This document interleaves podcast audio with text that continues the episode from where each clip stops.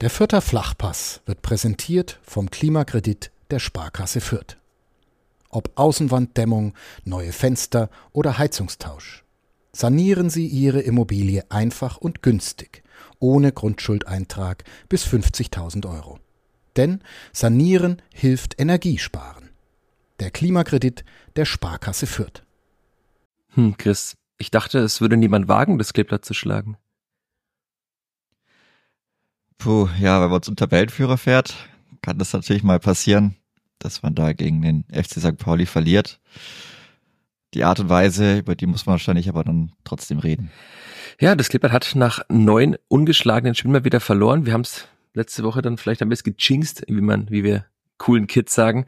Keiner wird es wagen, das Klippert zu schlagen. Der beim FC St. Pauli hat das Klippert dann doch verloren und ist in der Tabelle jetzt dann auch auf Platz vier hinter dem HSV, der das Klippert jetzt wieder überholt hat und verdrängt hat und hinter Holstein Kiel, die immerhin am Freitag noch unentschieden gespielt haben, wobei das für sie jetzt auch kein Erfolg ist, in der 95. Minute wahrscheinlich ein Gegentor zu kassieren.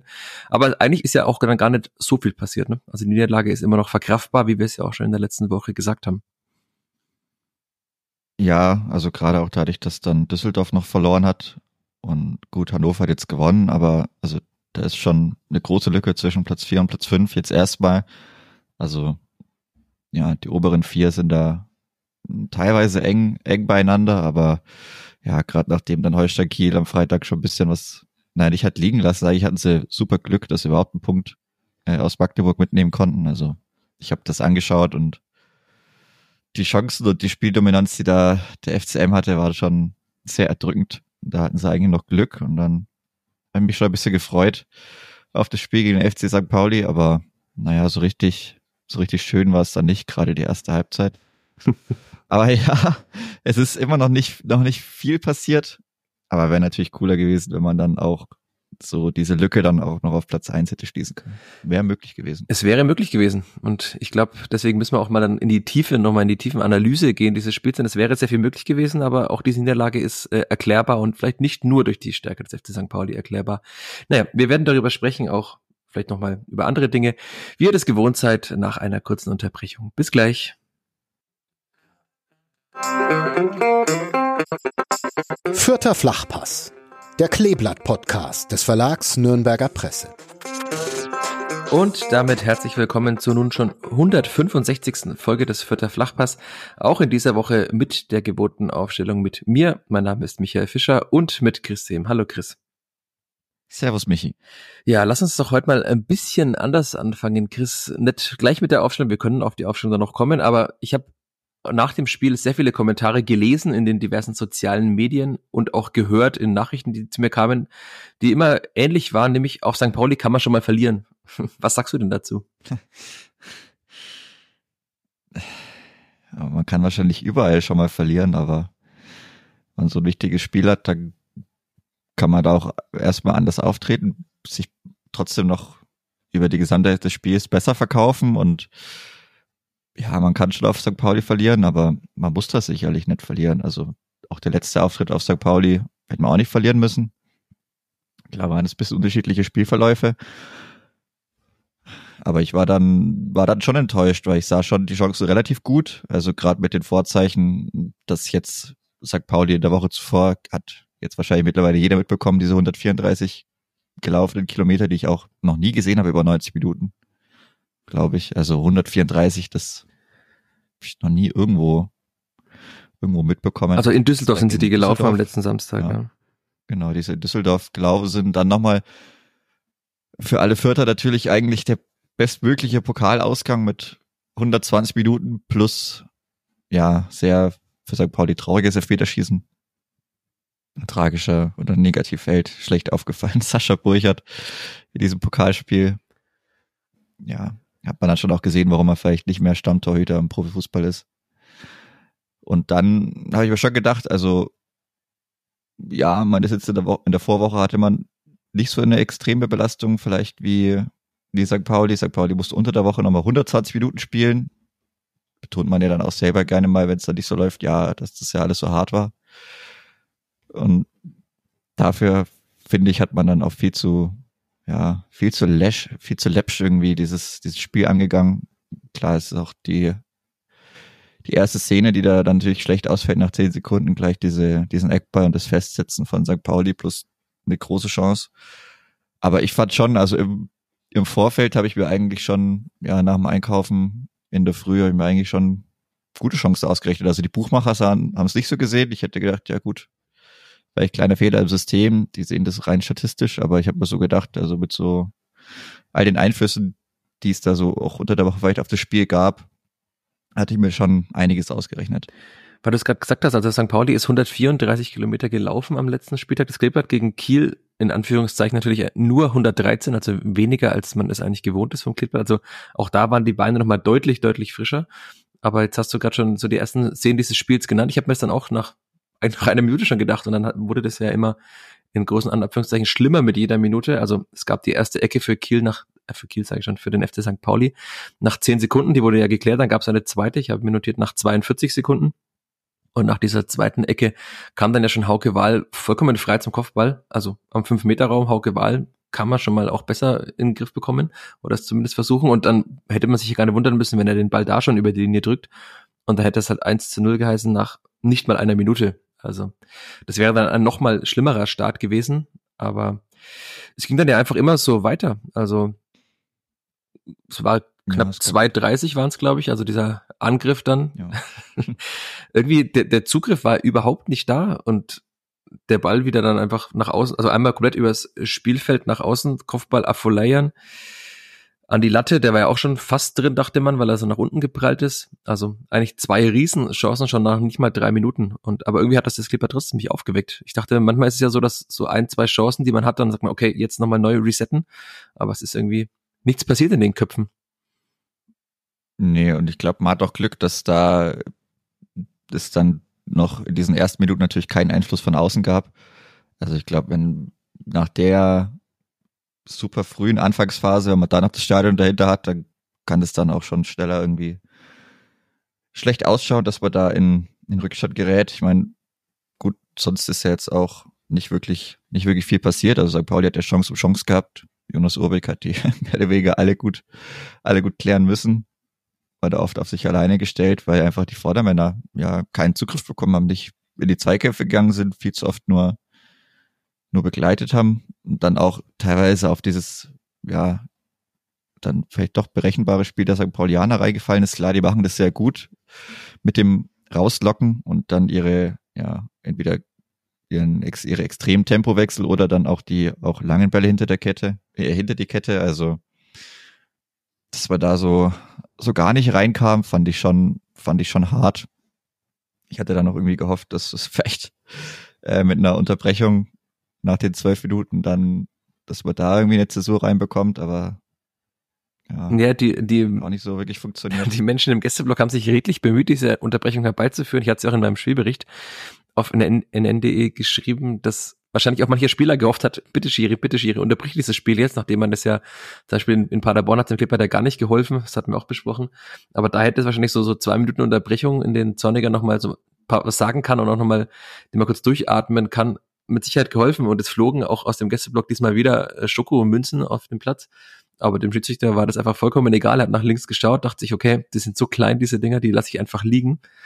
Und die lagen dann da auch paar Minuten noch. Also ich habe nicht dann noch gesehen, wann sie weggeräumt wurden, aber in den ersten zwei, drei Minuten lagen sie da immer noch und hat dann auch nicht irgendwann unterbrochen, er hat einfach das Spiel weiterlaufen lassen. Was dem Clippert nicht unbedingt half, äh, kann man mal auf jeden Fall festhalten. Und das ja, hätte der Mannschaft mit Sicherheit geholfen, da nochmal kurz durchzuatmen, denn es ging danach einfach immer weiter. Also wir können festhalten, Jonas Urbeck ist immer noch in Topform. er hielt einfach alles, was auf sein Tor kam. Ich hatte es im Spielbericht auch als Privatduell gegen Johannes Eggestein benannt. Es gab drei Abschlüsse von Eggestein. Dreimal hat Jonas Urbeck das für sich entschieden. Und wie du schon sagtest, dieses, diese Bälle auf Außen, also das hat St. Pauli im Hinspiel ja auch schon gemacht. Sie haben dann auch damals ihre Außenbahnspieler, also diesmal Afolayan und Saad, wieder genau einfach an die Außenlinie gestellt, haben dann die Außenverteidiger rausgelockt, weil sie wussten ja, die vierte Außenverteidiger gehen dann ins Pressing. Und da war immer Platz und es wurde fast immer gefährlich, wenn dieser Ball kam. Und die Vierter haben es so gar nicht in den Griff bekommen. Und was sie auch nicht in den Griff bekommen haben, war, so Alexander Zorniger dann nach dem Spiel sehr deutlich angemahnt hat, waren diese Bälle, die St. Pauli ja auch ganz oft spielt aus der Abwehrzentrale heraus auf Johannes Eggestein, also auf den Stürmer, der dann entgegenkommt, die sogenannte Steilklatschbewegung und dann prallen lässt. Und das hat also Damian Michalski war immer hinter Eggestein, kam nie in den Zweikampf. Und dann kommen wir später ja noch bei dem Tor, beim zweiten war das ja auch das Problem in der Entstehung, dass äh, Michalski da nicht in den Zweikampf kam. Also auch das hat man äh, gar nicht in den äh, Griff bekommen. Trotzdem hatte man eine Chance, ein Tor zu machen. Ähm, es war die, erste eigentlich im Spiel, zwölfte Minute, langer Ball von Gideon Jung auf Tim Lemperle, der sich dann sehr weit nach außen abdrängen lässt. Auch das hat Alexander Zorniger nach dem Spiel deutlich kritisiert, weil Tim Lemperle, er sagte, wenn er da einfach geradeaus durchläuft, dann kann er der Gegner vielleicht einfach umrennen, dann gibt es einen Elfmeter oder er kommt in der zentralen Position zum Abschluss, so ist er ja relativ weit rechts außen und dann holt er zwar eine Ecke raus, weil was sie den Ball zur Ecke abprallen lässt, aber wirklich gefährlich war es dann auch nicht, ähm, was in dem Spiel, äh, was in der Situation passiert ist. Und auch danach gab es nochmal eine Situation, da hat es nämlich mal geklappt mit dem hohen Vierter Pressing. Petkoff hat den Ball erobert und dann war das Tor eigentlich leer. Ich dachte, vielleicht nimmt er im ersten Moment sogar direkt, hat er sich nicht getraut. War wahrscheinlich auch schwierig und dann ist ihm der Ball versprungen und dann war diese große Chance auch wieder vorbei. Ja, und dann ist das passiert, was eigentlich alle erwartet haben und was auch verdient war, nämlich das 1-0 für den FC St. Pauli. Ja, da. Ich habe hier ganz groß stehen, wieder kein Zugriff. Ja, ziemlich, ziemlich traurig. Ich glaube, das beschreibt es eigentlich perfekt, weil der Ball ja auch wirklich von rechts nach links durchläuft, man immer zu weit weg ist. Dann, ich weiß gar nicht, wer den ersten Ball abschließt. Das Kämlein. Ne, treu war's. Also es war ja von, von Saljakas, vom Außenverteidiger rechts, der Ball in die Mitte, dann Gideon Jung gegen Hartl, dann bald, prallt der Ball ja von, ich glaube, von, es müsste sogar von Jung gewesen sein, also wir müssen nochmal die Szene ganz genau auf den Fuß schauen, aber das ist der Zweikampf Jung gegen Hartl, wo der Ball dann eben aus dem Strafraum zu treu, also zum Außenverteidiger prallt, der auch sehr frei zum Schuss kommt, weil Asta dann eben in der Mitte steht bei Saad. Und ja, Asta kann den Ball dann nicht mehr blocken und dann lässt sich Jonas Urbig abprallen und dann, Chris, Fehler oder nicht? Von Jonas Urbig. Das ist eine gute Frage. Also er lässt ihn ja nicht komplett zentral abprallen, aber. Schon zur Seite, aber ja. Das oder müssen wir das Jonas Urbig mal das Gute tatsächlich mal, mal in, in interessiert, ob man das, was, was man da sagen kann, aber ich glaube, festhalten kann er nicht. Vielleicht kriegt dann mit bisschen Glück weiter zur Seite oder dann auch um den Pfosten rum, aber das ist natürlich auch mal so ein kleines, kleines Risiko, wenn man den so rumlenken will, dass er dann einfach drüber gelenkt wird. Hm. Oder dass dann der Winkel einfach gar nicht mehr reicht. So ist es natürlich blöd, dass halt auch Saad einfach am besten durchläuft und gar keiner so richtig mitläuft weil Asta natürlich erst noch versucht, den Ball zu blocken und dann Klar. zu spät in der Aktion drin ist, da muss jemand anders mitlaufen. Ja. Aber wir können jetzt festhalten. Sagen, aber es ist kein, kein großer Bock. Also nee. Also da, meine, schon froh, dass er überhaupt einen, war auch ein recht harter Schuss. Genau. Der erste, dass er da gut runterkommt und ihn trotzdem relativ sicher pariert. Und dann, ja, macht Saad halt leider auch ganz gut. Und wir können auch festhalten, es lag nicht an Jonas Urbig, dass der FC St. Pauli nach 30 Minuten 1-0 geführt hat. Also ohne Jonas Urbig hätte es vielleicht schon 2 oder 3-0 gestanden. Also da würde ich ihm jetzt keinen größeren Vorwurf machen, weil er davor einfach schon mehrere Male extrem gut gehalten hat. Und ja, dann sind wir eigentlich immer noch in dieser Situation, dann ist ein Böller geflogen, weshalb es eine kurze Unterbrechung gab. Aber dann bei 31,59 habe ich mir notiert, als ich das Spiel nochmal äh, durchgeskippt habe, äh, war der Anstoß, Julian Green spielt den Ball zurück zu Maximilian Dietz, der stoppt für Jonas Urbig, also die gewohnte zornigersche Anschlussvariante. 31,59 merken. Bei 32,35 hat sich der Ball von äh, nein, nach Oladapo Afolayans Schuss und mit der Unterstützung von Gideon Jungs Fuß ins Tor gesenkt. Also 36 Sekunden vom eigenen Anstoß zum 0 zu 2. Auch nicht so gut, ne? Hm. Nee, ist jetzt auch nicht das erste Mal, aber natürlich trotzdem immer wieder blöd wenn das passiert. Also es war ja diesmal nicht kein direkter Rebound, sonst wäre es noch schneller gegangen. Also müsste, glaube ich, dabei verloren, ist aber dann trotzdem im hohen, im Angriffspressing drin geblieben. Genau, und da hat, hat viele Leute vorne geparkt ja. noch und ja, Treu hat das halt überspielt, dieses hohe Pressing, indem er den Ball geschlagen hat. Sah sehr, sehr ähnlich aus, habe ich mir da gedacht, in der Entstehung des Tores, wie das 1-0 gegen Kiel. Also da hat auch Petkov den Ball da von hinten so rausgeschlagen, ist er in der Mitte, dann ist er geprallt zu Hergotha und dann der Sieb geschickt hatte letzte Woche. Dieser war es auch ein ähnlicher Ball, der so hoch springt in die Mitte. Und dann ist wieder dieses Duell, was ich gerade schon sagte, Michalski gegen Eckestein. Von Michalskis Fuß prallt der Ball dann eben zu Kemlein, auch wahnsinnig guter Spieler, Aljoscha Kemlein, der bei FC Union Berlin anscheinend gar keine Chance hatte und jetzt bei FC St. Pauli da richtig gute Spiel, äh, richtig gute Spiele in Folge macht. Ja, und dann schickt der Afolayan und das Kleber ist ja komplett aufgerückt. Deswegen schiebt dann da Gideon Jung nach außen, weil Michalski war ja noch im Angriff, also im Angriff vorne. Der, der, man sieht dann da auch im, er sprintet zurück, Michalski, aber ist natürlich deutlich, deutlich langsamer als die anderen Spieler. Das ist jetzt auch keine größere Erkenntnis, dass er nicht der schnellste Innenverteidiger ist. Und dann lässt sich Gideon Jung relativ lange, lange fallen, hält dann den Fuß rein und ich glaube, der Schuss wäre gar nicht so gefährlich gekommen auf Urbik, aber halt mhm. durch den Abfälscher senkt er sich dann also genau ins Tor und ja, Urbik ist dann ja gar nicht mehr hingekommen, weil er, er, hat, er war in Erwartung eines Schusses aufs Tor und dann hat er sich so ganz komisch reingesenkt, deswegen auch da kein Vorwurf an ihn, schuldlos und da stand es 2-0, aber muss ja trotzdem sagen, auch das war dann leider verdient nach dieser Anfangsphase. Ja, auf jeden Fall. Also die Tore sind dann trotzdem relativ spät gefallen, dafür, mhm. dass St. Pauli schon so früh so viele Chancen hatte. Aber 2-0, ja, gut, das zweite Tor war natürlich dann noch, ja, vielleicht viel Pech, weil der Ball wäre sicherlich, also sah jetzt in der Hintertor nicht so super gefährlich aus. Wie du schon gesagt hattest, also von daher 2-0, vielleicht auch 3-0 zu dem Zeitpunkt hätte man sie wahrscheinlich nicht sehr groß beschweren können, gerade wenn man da in der Anfangsphase direkt schon einfrisst. Hm. Also es war wirklich nix einfach. Es gab ja auch sehr, sehr wenig Entlastung.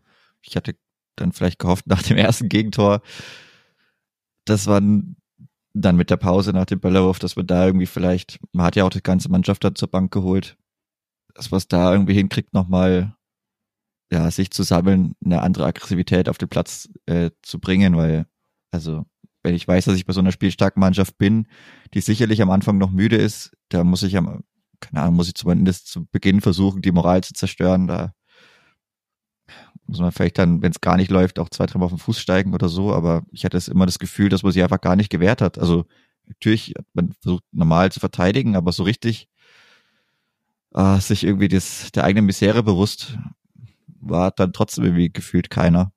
Und ja, ich weiß nicht, da muss ich dann trotzdem ekelhafter auftreten, weil wenn ich die Mannschaft dann wieder in ihr eigenes, in ihre eigene Muster lasse, dann, dann ist St. Pauli einfach zu gut in dem, was sie machen. Und dann war es irgendwie klar, dass es so ausgeht. Ja, Alexander Zorniger hat danach auch zwei Dinge noch bemängelt, die wir noch gar nicht so in dieser Tiefe jetzt angesprochen haben, deswegen der Vollständigkeit halber. Ihm war das Aufbauspiel zu fehlerbehaftet und zu langsam. Kann man, glaube ich, auch unterschreiben. Es ist ja nicht viel gelungen im Aufbauspiel, deswegen gab es ja auch nicht viele Chancen, außer die eine, die ich jetzt eben vorhin, also ein langer Ball, da muss man nicht viel Aufbauspiel machen und eine hohe Balleroberung von, oder ja, erobert, da ist er, hat sich den Ball geholt im hohen Pressing. Ansonsten rausgespielt hat man sich ja da nicht viel. Und auch das Anlaufen hat Alexander Zorniger deutlich kritisiert und das war auch dann eine deutliche Kritik an Tim Lemperle, weil er ja sagte, wenn du laufen kannst, dann lauf und dribbel nicht in der PK. Also war ja klar, wen er damit meinte. Und er hat auch bemängelt, dass äh, die Spieler vorne nicht zu lange, lange genug im Jagen drin geblieben wären, ähm, was ja auch vor allem die Aufgabe Tim Lemperles ist. Ja, Lemperle spielt immer, hat Alexander Zorniger so ungefähr mal gesagt. Ähm, kommen wir später noch drauf. Ich glaube, er wird trotzdem auch in der kommenden Woche spielen, auch wenn das von ihm jetzt äh, kein wirklich gutes Spiel war gegen den FC St. Pauli. Das hat aber wiederum auch andere Gründe, die nicht nur an Tim Lemperle liegen. Ja, dann stand's äh, 2-0. Das Skipper hat gewechselt. Lukas Petkov musste raus.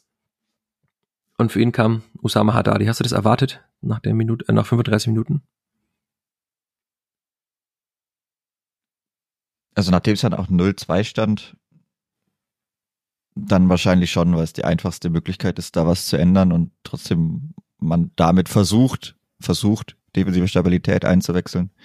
Und nachdem dann auch viele, viele Angriffe wirklich über Afolayan und über die rechte Seite dann gingen und auch da äh, spielt auch immer noch Maxi Dietz, der, wenn überhaupt, sich auf der rechten Abwehrseite erstmal wohler fühlt da ist er ja auch erst mal relativ neu in seiner, in seiner Karriere und dann das Links zu spielen mit dem rechten Fuß plus mit Petkov, mit dem er so dann noch nie zusammengespielt hat, also vielleicht viermal im Training oder so, dann ist es irgendwann, merkt man dann auch, dass das zu viel Instabilität ist. Alexander Zorniger hat gesagt, fachlich gab es keine andere Alternative zu dieser Auswechslung, als ich ihn darauf angesprochen habe. Und Lukas Petkov hätte die Auswechslung relativ gut, ähm, sagen wir mal, wahrgenommen Und äh, dann wieder schönes Zitat von Alexander Zorniger aus dem Gespräch äh, nach der PK, das ich mit ihm geführt habe. Er hat gesagt, als Spieler würde ich sagen, warum muss eigentlich ich raus, wenn ihr da innen die Bälle scheiße spielt und euch da vorne drin nicht richtig bewegt? Also, mal schauen, ob Lukas Petkoff dann intern mal mit der Faust auf den Tisch haut und seine Kollegen anschwärzt. Hm. Ja, es war auf jeden Fall dann gut, um da defensive Stabilität reinzubekommen, weil Haddadi halt der klarere Außenverteidiger ist als Lukas Petkov und es wurde dann ja auch erstmal besser, als Haddadi noch ähm, auf der Außenverteidigerposition war. Man hat dann auch schon eine Chance sich erspielt, Branimir erspielt, auch wieder ähm, eher wahrscheinlich äh, erzwungen, weil Branimir Gotha im hohen Pressing den Ball dann in den Fuß bekam von Nicola Vassi. Und Zorniger sagte danach auch, er hätte viel Geld verwendet, dass äh, Gotha den Ball aufs Tor bringt, aber er hat leider fast auf diesen wunderschönen Bunker hinter dem hinter der Nordkurve des Millantors geschossen. Also ja, das wäre auch wieder eine Möglichkeit gewesen. Also man hatte ja diese Möglichkeit trotzdem, also auch wenn das Spiel an einem vorbeilief in den ersten 35 Minuten, trotzdem drin zu bleiben und oder wieder reinzukommen. Also die Chance von Lemperle, Chance von Gotha. Wenn man halt diese wenigen Chancen bekommt, dann muss man da auch mehr draus machen. Ja, und mehr draus gemacht, wenn wir dabei sind, hat dann Amendo Sieb auch da, da war dann mal ein guter Pass von Maxi Dietz, wenn man die Entstehung des 1 zu 2 anschaut. Maxi Dietz auf Tim Lemperle. Lemperle auf Sieb, Wobei der Pass jetzt, also war halt ein Querpass auf Amendo Sieb, da muss man jetzt Tim Lemperle nicht hervorheben dafür. Und dann lässt Sieb eben Karol Metz sehr gut aussteigen. Und ich dachte mir im ersten Moment, der Schuss war eigentlich relativ zentral, wenn man es sieht, aber also was sie sieht ihn eben schwer, weil so viele Spieler vor ihm sind, dann auch ein relativ wuchtiger Schuss. Und insofern dann 1 zu 2 Amendo Sieb. Und da kann man jetzt mal sagen, drittes Tor im dritten Rückrundenspiel, äh, ziemlich gut in Form, Amendo Sieb. Auf jeden Fall, leider ist jetzt seine, seine Streak gerissen. Nachdem man nach einem Amindo Siebtor bis jetzt immer gewonnen hat. Hm. Schade. Sowas gefällt einem natürlich gut, aber ja, trotzdem, also er wird auch wahrscheinlich nicht rausrotieren, wenn da nicht mehr Größeres passiert äh, innerhalb dieser Woche. Er hat sich gut festgespielt und ist jetzt immer für ein Tor gut. Also das, was man ja vom Stürmer dann trotzdem erwartet auch wenn er vielleicht nicht immer so sehr am Spiel teilnimmt und nicht immer alles gelingt, aber manchmal setzt er schon gute Dribblings an, kann seinen tiefen Körperschwerpunkt gut einsetzen. Und die Torgefahr, die sieht man natürlich gerne. Vier Tore und zwei Vorlagen in den letzten sieben Spielen. Also das unterstreicht das nochmal. Auf jeden Fall der beste vierte Angreifer gerade. Jetzt fehlt ihm nur noch ein Tor auf Branimir Gotha. Und vielleicht, wir wissen es nicht, vielleicht kann ja er der gesuchte 12 oder 14 Tore-Stürmer sein. Wenn er so weitermacht, dann wird es auf jeden Fall gelingen, dass er zweistellig trifft. Und das wäre schon mal eine riesige Entwicklung, nachdem er in der vergangenen Saison drei Tore gemacht hat. Also er ist jetzt schon doppelt so viele wie in der vergangenen Saison, was die Entwicklung zeigt. Und ich finde es ja immer ganz schlimm, weil wenn Can Usun ein Tor schießt und man sagt äh, beim Club, das ist er noch mal teurer geworden, aber auch bei Amindo Sieb, so gerne ich ihn jetzt spielen sehe mittlerweile, aber sein Vertrag läuft eben 2025 aus. Das heißt, äh, die beste Möglichkeit, wenn man ihn nicht verlängert bekommt, zum Verkauf ist im kommenden Sommer. Und deswegen schadet es wahrscheinlich nicht, wenn er viele Tore macht. Das wird natürlich die Verhandlungsposition wird immer schwieriger, den Vertrag mit ihm zu verlängern. Andererseits ähm, würde er, spielt er sich immer mehr ins Blickfeld und wird auch dadurch immer teurer. Auch wenn ich nochmal es weit von mir weiß, da immer nur auf das Geld zu achten, weil es ja erstmal in erster Linie um schönen Fußball geht und nicht um irgendwelche Einnahmen, die man generiert. Aber das Kleeblatt betonte immer, es ist auf Transfererlöse angewiesen und die könnte man mit Amindo Sieb vielleicht erzielen, wenn er so weitermacht. Auch wenn das vielleicht dann bitter wäre, ihn zu verlieren in dieser Form. Ja, da fehlen aber noch ein paar Tweets von Plettigol wahrscheinlich. Ja. Hat noch nicht, ist noch nicht aufmerksam geworden auf Amindo Sieb. Aber wenn das dann mal losgeht, mein medial oder äh, Amindo Sieb ist ja gar nicht im Gespräch, also quasi über die Grenzen 14 hinaus gar nicht im Gespräch ja, vielleicht, wer weiß, wird man dann, vielleicht wird sie das ändern, würde man dann merken, wenn vielleicht auch der Berater irgendwann mal aktiv wird, den ein oder anderen Anruf tätigt. Du meinst wohl, dass äh, diese vielen Gerüchte, die mal aufkommen, von den Beratern gestreut werden? Das kann ich mir gar nicht vorstellen. Wo kommen denn immer diese Informationen her? Das kann ich mir auch gar nicht vorstellen. Warum gibt's auf einmal diese Transferjournalisten? Hm. Naja, aber klar, also Can Usun, ja, er hat zehn Tore gemacht, ist noch trotzdem gut jünger. Aber er ist jetzt bei elf Scorern und Amendo Sieb bei neun. Also sicherlich auch nicht so verkehrt, wenn man dann da den Hype vergleicht. Aber gut, ich weiß nicht, wie viel jünger, also ist zwei Jahre, zwei Jahrgänge, ja. ja. Macht natürlich schon nochmal einiges aus, aber das, der ist schon auch sehr, sehr gut leider. Als hat das Klippert auch einen neuen Messi. Oh, ah, ja, nicht ganz. Ich glaube, also ich glaube, Chan Uso, das ist schon wirklich sehr gut. Also das muss man, muss man dann schon auch einfach so sagen. Auch wenn er viele Tore geschenkt bekommt, zumindest in der Rückrunde jetzt, die ich so gesehen habe. Also er macht schon auch sehr gut, aber was dann gegen Hansa und gegen Osnabrück passiert ist, das ist normalerweise auch nicht normal. Also passiert nicht vielen Spielern, dass sie da so die Tore geschenkt bekommen. Aber klar, er nimmt es mit. Ich mache eine, eine Max Christiansen äh, Gedächtnisgrätsche, auch wenn er die nicht mehr ansetzen darf, weil er in Hannover gar nicht mehr spielt. Wir dürfen nicht so viel über den ersten FC Nürnberg reden, sonst kriegen wir wieder Hate, vielleicht auch berechtigten Hate ab. Wer alles über den ersten FC Nürnberg, über die politische, naja, sagen wir mal, über die Politik beim ersten FC Nürnberg, über Dieter Hacking, über alles Mögliche hören will, kann ja den, unseren Partner-Podcast Cut hören. Die neue Folge ist ja schon draußen. Da geht's auch, auch um Fußball. Trademark, geht's, es geht auch um Fußball. Aber wir bleiben beim Kleeblatt. Und beim Kleeblatt ist dann nach der Pause ziemlich gut war. Also die, die erste Viertelstunde der zweiten Halbzeit sah dann das Kleeblatt auch wieder aus wie ein Aufstiegskandidat. Ich hatte es auch geschrieben in meinem großen Text, dass das Kleeblatt da schon phasenweise wirklich wie ein Aufstiegskandidat gespielt hat. Auch hat man dann gemerkt, dass FC St. Pauli eben dann doch körperlich nicht bei 100 Prozent ist. Hat man auch sehr, sehr gut ausgenutzt. Und dann das 2 zu 3, äh, 2 zu 2, der Ausgleich fiel eben auch. Manche hat ihn jetzt nach dem Spiel, wir werden es auch noch sagen, hat Usama Dadi sehr kritisch gesehen, aber er sieht da einfach gut die Überzahl in dem Moment. Äh, da steht Asta, Högota, Jung, stehen alle außen auf der Außenlinie, man hat eine Überzahl und da spielt Usama Dadi den Ball auch in diese Überzahl rein. Äh, Robert Wagner schon noch dabei, genau, habe ich mir notiert. Also man hat eine 4 gegen 3 Überzahl auf der rechten Seite. Haddadi spielt in diese Überzahl hinein. Und dann Simon Asta spielt auf Branimir Gotha und ja, Branimir Gotha, das sind ja diese kleinen Dinge. Ich hatte es zuletzt auch mal gesagt, das sind ja die Dinge, die ein Unterschiedsspieler macht. Branimir Gotha auch wieder da, dieser, dieser, sieht so einfach aus, dieser Ball, aber er nimmt halt dann drei Hamburger aus dem Spiel, schickt Simon Asta in, in den Strafraum rein. Und dann dachte ich mir, okay, was passiert jetzt? Ja, Simon Asta drischt ihn einfach ins Tor und macht dann wieder den Simon Asta aus dem Testspiel gegen den FC Ingolstadt in Rot. Macht's gegen, ja, genau. Also, das war schon ein, ein sehr guter Schuss. Also, wie er den mit vollem Risiko nimmt, wie er den da reinmacht. Mir hat auch jemand geschrieben, ich weiß gar nicht mehr, wer es war. Äh, Asta hat den drittbesten Abschluss in der Mannschaft.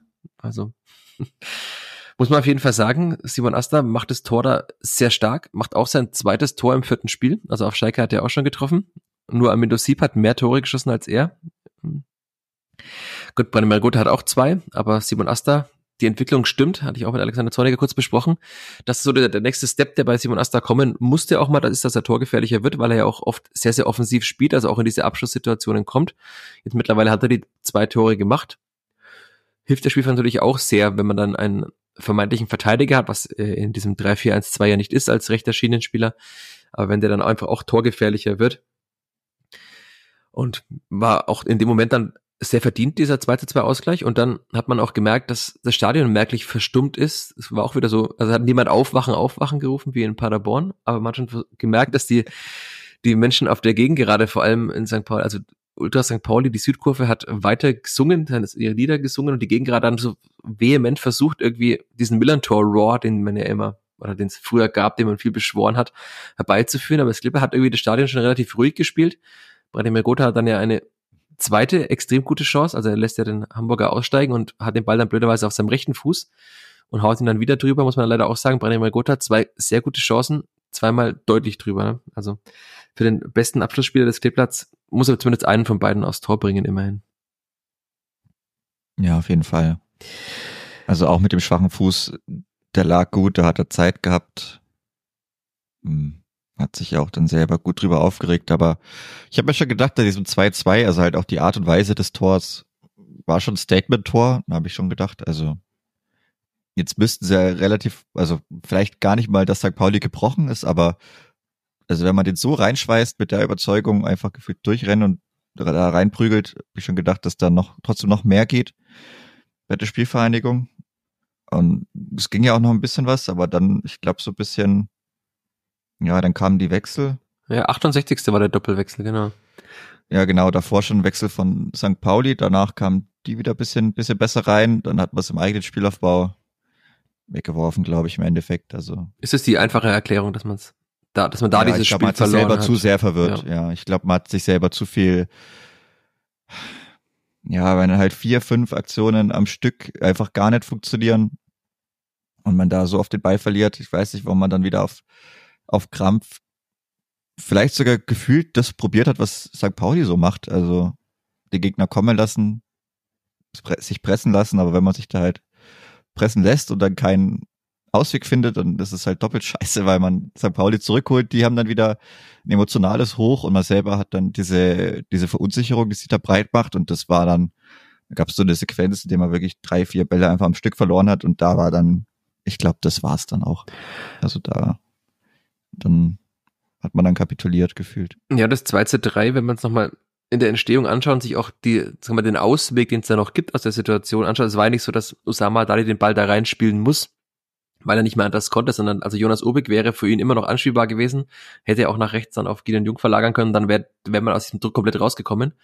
Aber Haddadi will den Ball dann, also ich, ich weiß immer nicht, wo er hinchippen wollte, also der nahestehendste Spieler wäre Julian Green gewesen, aber der wäre auch in Bedrängnis gekommen, also es wäre auch unklug gewesen, da auf Green zu chippen.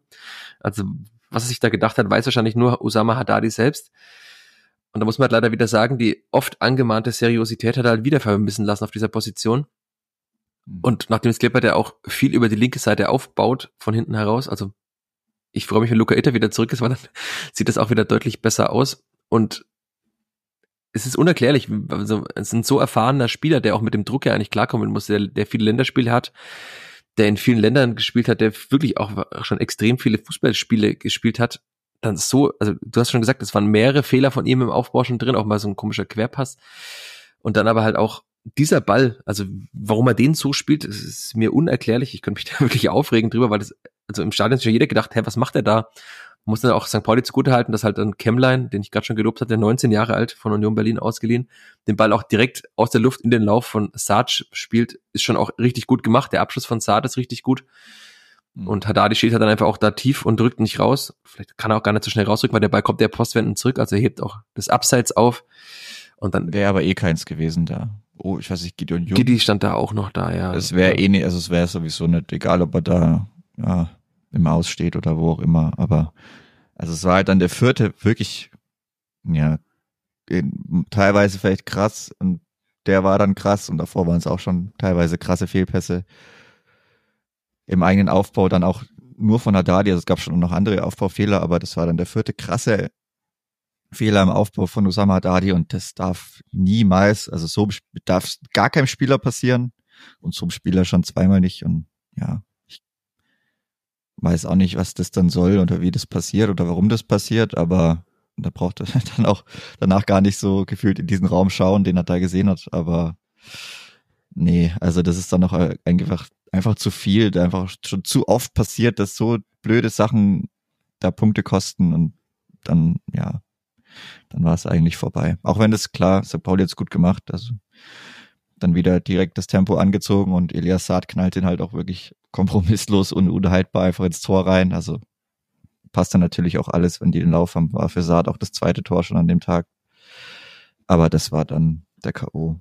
Äh, zwei Anschlussdinge. Also zuerst mal, weil ich auch diese Kritik dann an diesem hinten rumgespiele, also es ist ja gefühlt bei jedem Fußballverein gibt es äh, eine Mehrzahl an Fans, die sagt, dieses grausame hinten rumgespiele, ich kann es nicht sehen ich möchte mal eine, auch wenn das wieder, ich hasse diese Formulierung, aber eine Lanze brechen für dieses Hintenrum-Gespiele, weil der Fußball einfach schön ist und wie schön es Hintenrum-Gespiele aussehen kann, hat der FC St. Pauli ja wohl eindrucksvoll gezeigt und wie äh, erfolgreich man mit diesem Hintenrum-Gespiele sein kann, zeigt der FC St. Pauli auch und zeigt das Klippert ja auch. Also ich glaube nicht, dass es vielen gefiele im Stadion, wenn das Klippert nur noch lange Bälle nach vorne spielt, vor allem nicht, weil man die Spieler, also weil man die Spieler nicht dafür hat. Also, wenn man lange Bälle auf dem Lemperle spielt, dann ist es ist nicht so erfolgsversprechend, glaube ich. Also das Klippert hat ja diese Menschen, die Fußball spielen wollen.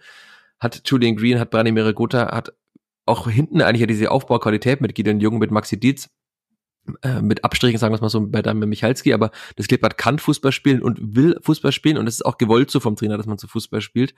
Und deswegen wird es auch keiner ändern, auch wenn es diesen Fehler jetzt gab, aber der liegt nicht daran, dass man hinten rumspielt, sondern der liegt daran, dass man einfach schlecht hinten rumspielt. Also man kann das ja auch anders lösen und ich habe gerade schon aufgezeigt, es hätte auch in der Situation Möglichkeiten gegeben, das ganz einfach mit einem flachen Ball nach rechts über Urbeck, der zu jung verlagert, zu lösen. Also es war nicht, dass vier St. Paulianer da im Vollsprint hat da die angelaufen haben. Also er hätte einfach, es war einfach ein krasser individueller Fehler, der so nicht passieren darf.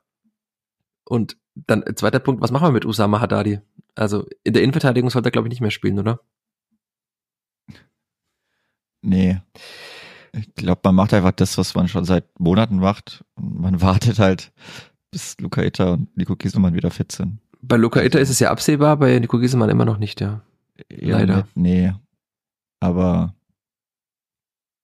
ja, ich weiß nicht, was er sich da wieder gedacht hat, Usama Haddadi, vor allem wenn das halt wieder und wieder passiert, also spätestens nach dem zweiten Mal, dann muss ich ihn halt, dann, dann muss ich ihn trotzdem vielleicht, oder wenn ich merke, dass er dem Tag nicht geht oder ich meine eigene Mannschaft so verunsicher, dann kann ich das so nicht lösen. Dann muss ich, dann muss ich es auch, dann muss ich es auch nicht mehr forcieren, finde ich. Also klar, wenn es die allgemeine Idee ist, dann ist es schon richtig und wichtig, das immer wieder zu probieren. Aber wenn ich dann merke, dass es innerhalb von ein paar Minuten wirklich oft schief geht und ich damit einfach nur dem Gegner Momentum verschaffe, dann muss ich es nicht ein drittes und viertes Mal noch extrem verkacken. Und das ist mir dann einfach auch, auch zu viel.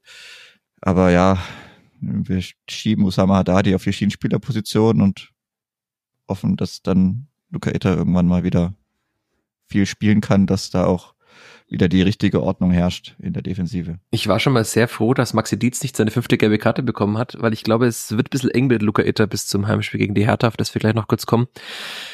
Weil da muss einfach, Maxi Dietz muss dann wieder auf dieser linken Seite innen spielen und dann wird wahrscheinlich, kommen wir auch noch drauf, nehme ich an, Osama Haddadi auch auf der Linksverteidigerposition spielen. Aber wenn halt jetzt dann Dietz mit der fünften gelben Karte ausgefallen wäre, ich glaube, die einzige Möglichkeit wäre gewesen, da Osama Haddadi links sonst reinzustellen. Hm. Ich glaube, Alexander Zorniger war auch ganz froh, dass es jetzt so ausgegangen ist und dann vielleicht schafft es Luca Ilter dann bis zum Spiel in Hannover zumindest mal wieder fit zu sein. Oder Maxi Dietz schafft es noch äh, länger, ohne seine vierte, äh, fünfte gelbe Karte auszukommen. Würde ich ihm auch wünschen. In diesem Spiel hat er es glücklicherweise schon mal geschafft. Ja. Und ansonsten. Ja, wenn er, puh, ja. Ich überlege gerade, wenn er taktisch ziehen will, so die nächsten Spiele, muss er sie fast gegen die Hertha, Ja, eigentlich müsste sie gegen die Hertha sich abholen. Ja, ne, schon. Dass Luca Itter vielleicht ich gegen auch. die Hertha schon mal zehn Minuten spielen kann am Ende. und dann reinkommt. Oder man spielt halt wieder mit der Viererkette, aber die Viererkette aus Michalski und die Jungen wird man, glaube ich, auch nicht im Derby zu Hause auspacken. Also stelle ich mir extrem schwierig vor. Aber bleiben wir noch ganz kurz bei diesem Spiel, denn es ist ja doch noch einiges passiert, aber komischerweise nicht mehr vom Kleber. Also das, du hast schon so gesagt, das hat dem vierten Spiel schon merklich nochmal einen Bruch gegeben, dann, dass man, dass es war das 3-2 und recht viele Chancen hat man sich nicht mehr rausgespielt. Stattdessen hat das St. Pauli noch mehrere Chancen, sogar auf 4 zu 2 erhöhen, aber Nachspielzeit. Das Klippert hätte fast sogar trotzdem noch das 3 zu 3 gemacht. Leander Popp war sehr überrascht, dass dieser Freistoß zu ihm durchkam und hat ihn dann mit rechts genommen und gefühlt äh, nach oben geschossen statt äh, in Richtung des Tores.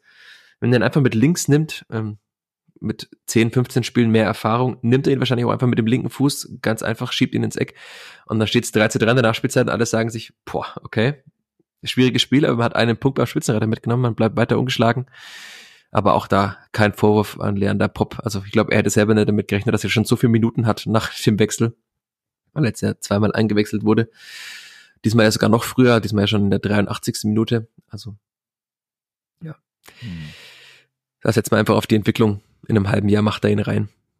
Oder vielleicht schon in zwei Wochen oder drei im Derby. Dann Amindo Sieb für 5 Millionen nach Hm.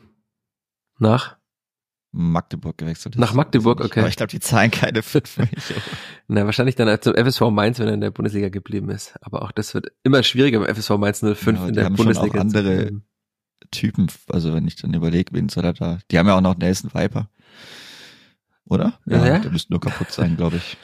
Aber die haben da schon auch Johnny Burkhardt, der nach einem Jahr jetzt auch mal wieder, wieder zurück ist. Die haben da schon noch ein bisschen was. Ja, aber ich, vielleicht wird Amendo Siebs Berater die Möglichkeiten schon sondieren. Wir müssen es nicht machen, glücklicherweise. Und ich bin da sehr, sehr froh drum, dass wir einfach über Fußball reden können und nicht über den neuen Arbeitgeber von Amendo Sieb. Denn wir sind froh, dass er einfach da ist. Auch er hätte ihn vielleicht reingemacht mit seiner derzeitigen Form. Aber Lothar Matthäus würde sagen, wäre, wäre Fahrradkette. War nicht mehr drin. Und ein anderer Stürmer muss man auch noch kurz ansprechen. Leider, Dennis Sabeni hat 25 Minuten gespielt, ja, knapp 25 Minuten war jetzt kein äh, Bewerbungsschreiben für einen Startelf-Einsatz gegen die Hertha, auch wenn Timber Lemperle jetzt in diesem. Spiel nicht gut war. Abs also absolut null Impact. Ich glaube, er hat einen Ball mit dem Kopf oder mit der Brust mal abgelegt. Ja, da gebe ich drei Kopfballduelle gewonnen, ähm, laut Statistik, aber Naja. War jetzt nicht vielversprechend. Und wie du sagst, auch die Bindung ans Spiel war nicht wirklich da. Also auch wenn man seine Statistiken anschaut, das ist in allen Belangen einfach nicht der Spieler, den man haben wollte. Das ist, muss man leider festhalten. Und vor allem, wie gesagt, ich, manchen, manchen wird es schon nerven, aber die Formulierung 12 oder 14 Tore stimmen. Man wollte diesen Stürmer haben, er sollte es sein und es sind jetzt halt 20 Spiele plus zwei Pokalspiele, also 22 Spiele, in denen er genau eines verletzungsbedingt, äh, bei einem verletzungsbedingt aussetzen musste, also 21 mögliche Spiele und hat halt immer noch null Tore, null Vorlagen. Es ist leider ein ernüchterndes Ergebnis, auch jetzt schon, jetzt haben wir schon Februar 2024. Also für die 12 oder 14 müsste er sich ganz schön strecken in den letzten Wochen dieser oder Monaten dieser Saison. Zwei von sechs Pässen hat er übrigens an den Mitspieler gebracht, 33 Prozent, sagt die Statistik. Elf Ballkontakte in dieser Zeit. Hm. Der Impact, wie du sagst, der Einfluss auf das Offensivspiel war leider sehr gering und deswegen wird einfach, oder wenn wir jetzt dann springen auf das Spiel gegen die Hertha, werden wahrscheinlich wieder Tim Lempele und Armindo Sieb beginnen, weil man auch das verständlicherweise nicht auf Leander Pop in der Startelf setzen wird. Ich denke vor allem nicht Leander Pop mit Armindo Sieb zusammen. Also, nee. Wenn, dann wäre ja vom Profil Leander Pop der Ersatz für Armindo Sieb. Und ich weiß nicht, ob er da irgendwelche wilden Shenanigans auf einmal aus dem Hut zaubert. Wilde was bitte? Du sprichst mit einem alten Menschen. Er macht wilde, wilde Dinge, aber ich glaube nicht, dass es da, dass wir da irgendwie, ja, das ist dann vielleicht irgendwie zu viel Trick 17. Und ich glaube, die Hertha muss man auch derzeit gar nicht verwirren. Die sind selber stark verwirrt. Und da muss man eigentlich nur auf einen Spieler aufpassen. Ansonsten. Auf Fabian Reese. Auf Fabian Reese muss man auch mal gucken, wie, wie fit der wird. Und ja, aber wenn wir gerade über den Impact auf ein Spiel sprechen, dann kann man, glaube ich, Fabian Reese, das ist der, der, der geborene Impact auf ein Spiel. Also Hertha ohne Fabian Reese ja. und Hertha mit Fabian Reese sind zwei verschiedene Mannschaften. Das ist auf jeden Fall auch traurig, ne? Wenn man überlegt, also welchen Kader die Hertha dann trotzdem noch hat. Ja, weil Jeremy Duziak verletzt dann, ist. Gut, ja, daran liegt's wahrscheinlich, aber dass, dass dann wirklich alles an Fabian Reese hängt, ist schon, ist, kann eigentlich auch nicht sein, aber gut, das nimmt man nimmt man dann trotzdem als Vierter im Februar mit und hofft, dass es dann einfach dabei bleibt, dass Haris Tabakovic äh, immer noch jegliche Chancen versemmelt. Der Creed hat er gegen das Kleeblatt getroffen und dann nimmer, ne? es hat, er hat zwar noch ein, zwei Tore gemacht danach, aber. Wie Shuto Maschino wahrscheinlich. Ja. Bestes Spiel am zweiten Spieltag und das war's dann wieder. Aber du würdest jetzt auch an der Aufstellung ansonsten nichts ändern, weil das Problem, also das war ja auch ein großes Problem im Hinspiel, diese rechte Seite mit damals Simon Asta und äh, Maximilian Dietz, die beide da gar kein Land gesehen hatten gegen Fabian Reese. Da wird dann Gideon Jung und Simon Asta wahrscheinlich spielen. Die, diesem Duo vertraust du dann auch? Oder muss man diesem Duo einfach ja, vertrauen? Also, wem? Moment. Äh, ich sehe da jetzt auch nicht unbedingt viele Alternativen. Also ich denke schon, dass es dabei bleibt. Gerade weil, ja, also ich denke, es, man wird wieder mit dieser Dreierkette spielen. Die Dreierkette wird sich dann auch auf den Positionen nicht verändern. Das wäre schon auch sehr verrückt. Und Asta kann das Tempo natürlich auch mitgehen von Rese. Also das schon. Und eigentlich auch Gideon Jung. Rese dann ja. fit ist, also muss man ja auch, also da geht's ja wirklich dann auch um Gesundheit. Hm. Also klar, für die Hertha ist Risiko, aber. Meinst du, er wird starten in diesem man dann Spiel? schauen. Boah, es wäre schon er hat ja im Pokalspiel relativ lang gespielt, hat danach gesagt, es war eigentlich nicht geplant. Es war zu viel, ja. hat er auch, hat er auch selber gesagt, dass das dann zu viel war. Aber jetzt hat er auch wieder viel gespielt am vergangenen Wochenende, also. Der Hertha kann offenbar nicht ohne ihn und dann ist ja die Gesundheit doch wieder, hm.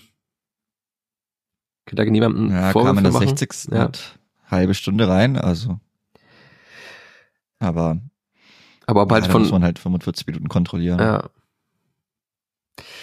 Dem Clipper würde es auf jeden Fall helfen, wenn Fabian Reese nochmal vielleicht nur eine Halbzeit spielt. Ob es jetzt die erste oder die zweite ist. Aber ich glaube nicht, dass er für 90 schon fit ist. Das hilft dem Clipper da auf jeden Fall, auch wenn man natürlich keinem Spieler wünscht, dass er gesundheitliche Probleme hat, wie Fabian Reese es jetzt ja länger hatte. Und auch ein, einfach ein sehr netter Mensch, hatte ich auch schon mal erzählt, dass ich mit ihm noch zu Kieler Zeiten mal äh, telefoniert hatte. Also sehr netter, sehr aufgeschlossener, sehr kluger Mensch. Ja, aber fürs Kleeblatt und für die Ambition des Kleeblatts wäre es vielleicht ganz gut, wenn er nicht über 90 Minuten da wirbeln darf auf seiner Seite, weil ansonsten kommt bei der Hat Hertha man denn Ambitionen? Hm. Das, wollen wir die Diskussion noch führen? Hat, man, hat man Ambitionen? Das Wort mit A. Hat man dieses Wort? Ja, ich habe nicht Aufstieg gesagt. Mit A. Ich habe nur Ambitionen gesagt und das ist ganz im Duktus der Spielvereinigung, denn man ist maximal ambitioniert. Ach so. Maximal ambitioniert. Also die Ambition, die Frage Ambition für was? Platz 4 in der Fernsehgeldtabelle ist auch, also ist für die Fernsehgeldtabelle auch gut. Es fehlen ja nur noch fünf Punkte für die 40, ne? Hahaha. Ja, Das aber ist auch schon mal eine Ambition. das ist das nächste Ziel. Nein, also ich denke ganz klar, dass also, das, das, der Trainer war ja auch gut sauer nach dem Spiel. Klar, er spielt um die Meisterschaft und wenn man da gegen Tabellenführer verliert, ist es natürlich schwierig. So ein Sechs-Punkte-Spiel. Aber Aber ich glaube, an, an, also am Grade des Sauerseins von Alexander Zorniger hat man auch erkannt, dass es eben doch diese Ambitionen gibt. Also wenn man sagt, na Natürlich. ja, also verlieren wir halt mal, ist halt so, dann reagiert man nicht so wie Alexander Zorniger in der PK und auch im Gespräch dann nachher mit mir. Also er war wirklich extrem angefressen und die Erklärung haben wir, glaube ich, geliefert mit den, den, also es war einfach auch selbst verschuldet. Also St. Pauli, ja, St. Pauli ist wirklich gut. Im Hinspiel hat man aber auch 0-0 gegen einen guten FC St. Pauli gespielt und hätte wahrscheinlich gewonnen, wenn der Schiedsrichter auf Seiten des Kleeblatts gewesen wäre.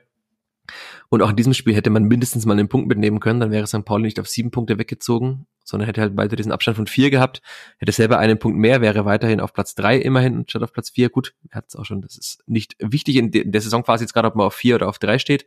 Das ist noch alles möglich. Man spielt auch noch gegen den HSV zu Hause, also den könnte man auch einholen mit einem Sieg gegen den HSV. Man ist auch trotzdem mit sechs Punkten aus diesen ersten drei Spielen ins neue Jahr gestartet. Hat vielleicht auch nicht jeder mit gerechnet, aber ich glaube, wir können festhalten, dass äh, also ja, es gibt noch ein gewisses Understatement und auch die Spieler sagen ja von Spiel zu Spiel denken, aber das Kleeblatt ist faktisch eine Spitzenmannschaft. Außer einer. Ja, wer sagt es? Ja, wer hat, einer hat's ja schon. Ja, Osama hat Haddadi, das Wort aber mit P, glaube ich, in den Mund ja, wie. Dream to Promote, hat er gesagt, aber Ja. vielleicht hat er da auch vom, vom Ist Promotion. auch. Ja, er hat wahrscheinlich von der Promotion gedreamt in dem Moment, als er den Ball gespielt hat und nicht ans Spiel gedacht, aber ja, der war der einzige Spieler. der das schon mal in den Mund genommen hat. Und auch Alexander Zorniger, also das, man merkt es ihm an, dass er natürlich da jetzt angefixt ist, weil es ist, die Möglichkeit ist da, die anderen Mannschaften sind auch nicht stabil. Man hat einen wirklich guten Lauf, man ist die beste Heimmannschaft der Liga, hat unter anderem den HSV noch zu Hause, hat jetzt die Hertha zu Hause, die ja auch, man dachte, oben dabei ist. Man hat sich auswärts stabilisiert. Also es ist ja wirklich möglich in diesem Jahr, mindestens mal Platz drei zu holen. Weil er auch gesagt, die Fortuna hat jetzt wieder gegen Paderborn verloren. Ja, Paderborn ist jetzt auch punktgleich mit der Fortuna, vier Punkte hinter dem Kleeblatt. Aber auch die Fortuna will ja eigentlich aufsteigen, hat im Winter jetzt auch nochmal deutlich Spieler geholt und schafft es trotzdem nicht da jetzt momentan standzuhalten oder mit der Spiel Schritt zu halten mit der Spielvereinigung. Insofern, es kann nur ein Ziel geben, auch wenn es immer noch komisch klingt, das bei der Spielvereinigung zu sagen, aber ich glaube, die Zeit des Understatements sollte auch mal vorbei sein, auch wenn es der Mannschaft hilft, das so zu, anzugehen, aber man merkt ganz genau auch an, an wie ich schon sagte, daran, wie, wie genervt man von dieser Niederlage war. Auch ich habe die Spieler beobachtet, Julian Green, er, also er hat nichts, er hat nicht diesen Basler Move gemacht, irgendwas kaputtgeschlagen oder so. Oder Effenberg, was? Basler oder Effenberg? Ah, bin schon verwirrt. Er hat auf jeden Fall keine, nichts kaputtgeschlagen, in keine, keine Werbetafel irgendwo reingeschlagen, aber ich glaube, er war kurz davor, es zu tun. Also wie sauer Julian Green vom Platz gegangen ist, auch da sieht man die Ambitioniertheit. Und ja, ähm, ich glaube, wir haben zu Genüge in dieser Folge jetzt erklärt, warum auch da es angemessen ist, sauer zu sein, weil man das einfach auch selbst hergeschenkt hat, dieses Spiel.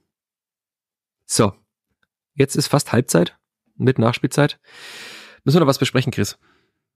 Zumindest zu diesem Spiel und zum Spiel gegen die Hertha. Haddadi wird Linksverteidiger spielen, oder? Ich glaube, das können wir auch festhalten. Ja, ich denke schon. Also, ja. Ich weiß nicht, wie es die Härte angeht. Ich glaube mittlerweile ja auch mit Viererkette. Genau, ja. Aber ich weiß, Riese, ja, Rese spielt links, ja. links.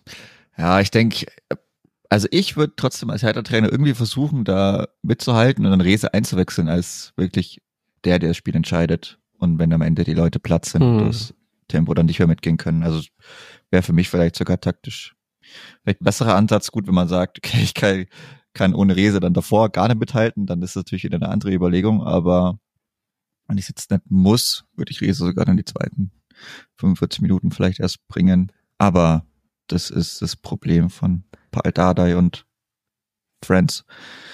Auf jeden Fall muss man keine Aber- Angst haben vor der Hertha. Ich glaube, das kann man auch festhalten. Also Nein, ja, das war die höchste also Saisonniederlage. Ja, aber es andere Vorzeichen und auch zu Hause, wie gesagt, kann ich mich nur Woche für Woche wiederholen oder spätestens alle zwei Wochen. Zu Hause braucht man vor niemandem mehr Angst haben, auch nicht vom HSV oder vor anderen großen oder kleineren Vereinen, die da noch kommen. Aber nein, also zu Hause wird man sicher wieder garantiert ein gutes Spiel machen. Man wird dann wieder auf, auf Sieg spielen und bin mal gespannt, wie viele Leute kommen. Da habe ich jetzt so noch nicht geschaut. Tipp doch mal. Was, was ich jetzt, was bräuchte man Informationen, was an Gästefans mitkommt, aber so 13 plus. Ich würde auch mal sagen, es wird auf jeden Fall Schon. mehr als die Wann? 11.000 gegen Kiel. Ja, ich glaube, das ist nicht so schwer. Also auch mit dieser, ja, es ist halt ja auch, wie gesagt, zu Hause bleibt sie dabei, dass man da sich sehr gut präsentiert hat, sich sicherlich auch weiter sehr gut präsentieren wird und dann, ich weiß nicht, was die Hertha so, so mitbringt. Naja, 2000 würde ich mal locker sagen. Das ist, Zwei mit bestimmt, ja. das ist das zehnmal so viel dann wie Kiel mitgebracht hat. Also dann sollte man vielleicht schon mit an die 13, wie du sagst, kommen. Das wäre dann ja schon der zweitbeste Besuch in der Saison. Also St. Pauli waren 12.200 und Rostock 13.800. Gut, die Marke wird, glaube ich, schon ein bisschen schwierig, weil es ist ja immer noch kalt und es wird auch wieder, also jetzt ist ja gerade gar nicht so kalt, aber die, die Wetterprognose für das kommende Wochenende verheißt äh, wieder Kälte, zumindest äh, Kälte im Vergleich zu den Temperaturen. Gerade vier Grad hatte ich letztens, als ich geschaut hatte. Hm, da wird vielleicht der ein oder andere dann doch Abstand nehmen von einem Besuch im Ronhof, auch wenn man das natürlich verurteilen muss. Aber ja, wir hoffen einfach, dass eine angemessene Zuschauerzahl da sei oder angemessene, Und ja, es ist ja schon äh, Generalprobe, ne? Generalprobe fürs Also- Derby, ja. Das, Heimspiel, Generalprobe fürs Derby. Also möchte man bestimmt auch nicht missen. Sicherlich, also wäre für mich auch, es gibt sowieso tausend Gründe hinzugehen, aber sicherlich einer, da das dann nochmal ordentlich zu verabschieden, weil ich weiß, danach Hannover ist das Freitagabend. Hm. Block im Oberrang Ja, sein, oder? Ja. Also da ist man auch, das ist dann auch wieder blöd, so vor so einem Derby. Also möchte man sicherlich nicht missen, glaube ich, diese Heimspiel-Generalprobe. Ja, und noch dazu für viele Menschen, die ja dann verzweifelt, weil sie große Kleeblatt-Fans sind, Karten für dieses Derby unbedingt haben wollten und keiner bekommen haben. Also ihr könnt die Mannschaft auch bei diesem Spiel sehen. Da spielen die gleichen elf Spieler, wahrscheinlich würde ich mal tippen, wie im Derby. Es wird auch ein Fußballspiel über 90 Minuten, der Platz ist gleich groß. Also da kann man auch hinkommen, wenn man keine Karte fürs Derby bekommen hat. Weil Derby ist ein Spiel von 17 zu Hause und eines von 34 in der Saison. Ja, erlaubt mir diesen kurzen Sarkasmus, aber ich habe viele Nachrichten bekommen, ob ich irgendwo Karten besorgen könnte. Nein, kann ich nicht. Naja, dann können wir, glaube ich, einen Schlussstrich unter die erste Mannschaft des Kleeblatts ziehen. Ganz kurz noch, weil das ja auch bei manchem unserer Hörer und ich glaube, es war, das kann man, braucht man nicht gendern, er war sehr männlich, bei manchem Hörer beliebt war. Ein kurzes Update äh, zum Nachwuchs. Die U23 ist immer noch in der Vorbereitung auf die Rückrunde. Ähm, In zwei Wochen ist das erste Rückrundenspiel, was allerdings ein Nachholspiel ist äh, aus der Hin also die Rückrunde hat schon früher begonnen. Also das erste Spiel in 2024 ist ein äh, Spiel beim FC Bayern 2. Aber ansonsten hat man jetzt eben die Vorbereitung, die läuft. Man, am Wochenende hat man gegen Eintracht Frankfurt 2 gespielt, 0 zu 0. Mit Ben Schlicke und Philipp Müller auch in der Mannschaft, die ja beide nicht im Profi-Aufgebot waren und wahrscheinlich auch in den nächsten Wochen nicht sein werden, wenn sich niemand verletzt da oben und vor allem noch Luca Etter zurückkehrt. Also die werden da weiterhin in der U23 sein. Und Sidney Rebic hat komischerweise nicht mitgespielt in diesem Spiel. Ich weiß nicht, wo er war, aber ist ja eigentlich seine Mannschaft. Also er ja in der U21 der Eintracht. Ja, und die U19 hat ihr erstes Spiel 2024 in der Bundesliga schon wieder gehabt am Wochenende, hat 2 zu 0 in Sandhausen auch schon geführt. Ein Tor von Dennis Pafferoth, der noch, also der mit dabei war in Hamburg. Er saß ja, also er saß auf der Bank, aber halt in äh, Trainingsanzug, also er war nicht im Kader, aber er war dabei bei diesem Spiel. Da geht es wahrscheinlich auch ums Abläufe, Kennenlernen und so weiter. Vielleicht war auch jemand angeschlagen. Er war auf jeden Fall dabei, ist dann mit zurückgeflogen, dann geht's ja relativ schnell, auch ohne Strapazen. Und er hat am Sonntagmittag dann schon wieder in Sandhausen gespielt. Adem Imeri, der einen Profivertrag bekommen hat, hat auch mitgespielt. Pafroth ein Tor. Tim Bayerlein, bester Stürmer der U19, auch ein Tor. Man dachte, man dachte 2-0, das sieht gut aus. Hm. Wurde dann doch nur ein 2 zu 2 mit dem Ausgleich in der 94. durch ein Eigentor von Benjamin Desic. Aber gut, es ist wie es ist. Es geht ja vor allem um die Entwicklung. Absteigen kann man auch nicht mehr in dieser Liga. Und dann geht es vor allem halt um die Entwicklung der beiden Spieler wahrscheinlich, die man auch im Auge haben muss, nämlich Ademi Meri und Dennis Pfaffenroth. Pfaffenroth auf jeden Fall schon mit dem Tor. Ich habe nichts gesehen, aber ist ja für ihn auch schon mal gut, wenn er wieder getroffen hat. Und wer die U19 sehen will, ähm, das nächste Heimspiel ist am 10.2., am kommenden Samstag um 13 Uhr auf der Charlie May Anlage. Ich hoffe auch auf dem Rasen und nicht auf dem Kunstrasen hinter der Feuerwehr gegen den Nachwuchs FC Augsburg. Am Mittwoch hat man noch ein Auswärtsspiel in Ingolstadt, falls jemand hinfahren will. Also mir fällt nur eine Person ein oder zwei Personen ein, die da auch hinfahren würden. Grüße, falls ihr den Podcast hört. Die Sektion Alles Fahrer. Ansonsten, glaube ich, kann man sich die 19 einfach am Samstag mal anschauen, weil das Klippert ja erst am Sonntag spielt. So, damit haben wir die Stunde wieder fast gerissen. Und ich würde sagen, das war's, oder? Ja. Ja, Reicht. reicht. Reicht. Eine Stunde über Abpfiff dieses Spiel jetzt. reicht. Abpfiff jetzt. Abpfiff. Ich pfeife nicht, damit niemand einen Tinnitus bekommt. Ich sage stattdessen Danke, Chris, fürs dabei sein, wie in jeder Woche. Ich hab zu danken. Und danke all euch da draußen fürs dabei sein. Gebt uns gerne Feedback. Ich habe ja vielleicht auch eine, einige Thesen aufgestellt in diesem Podcast. Gebt gerne Feedback, wie ihr diese Folge fandet. Und dann ansonsten hören wir uns nach dem Heimspiel gegen die Hertha wieder. Macht's gut. Bis bald. Ade. Ciao, ciao. Mehr von uns gibt's auf nordbayern.de und nn.de.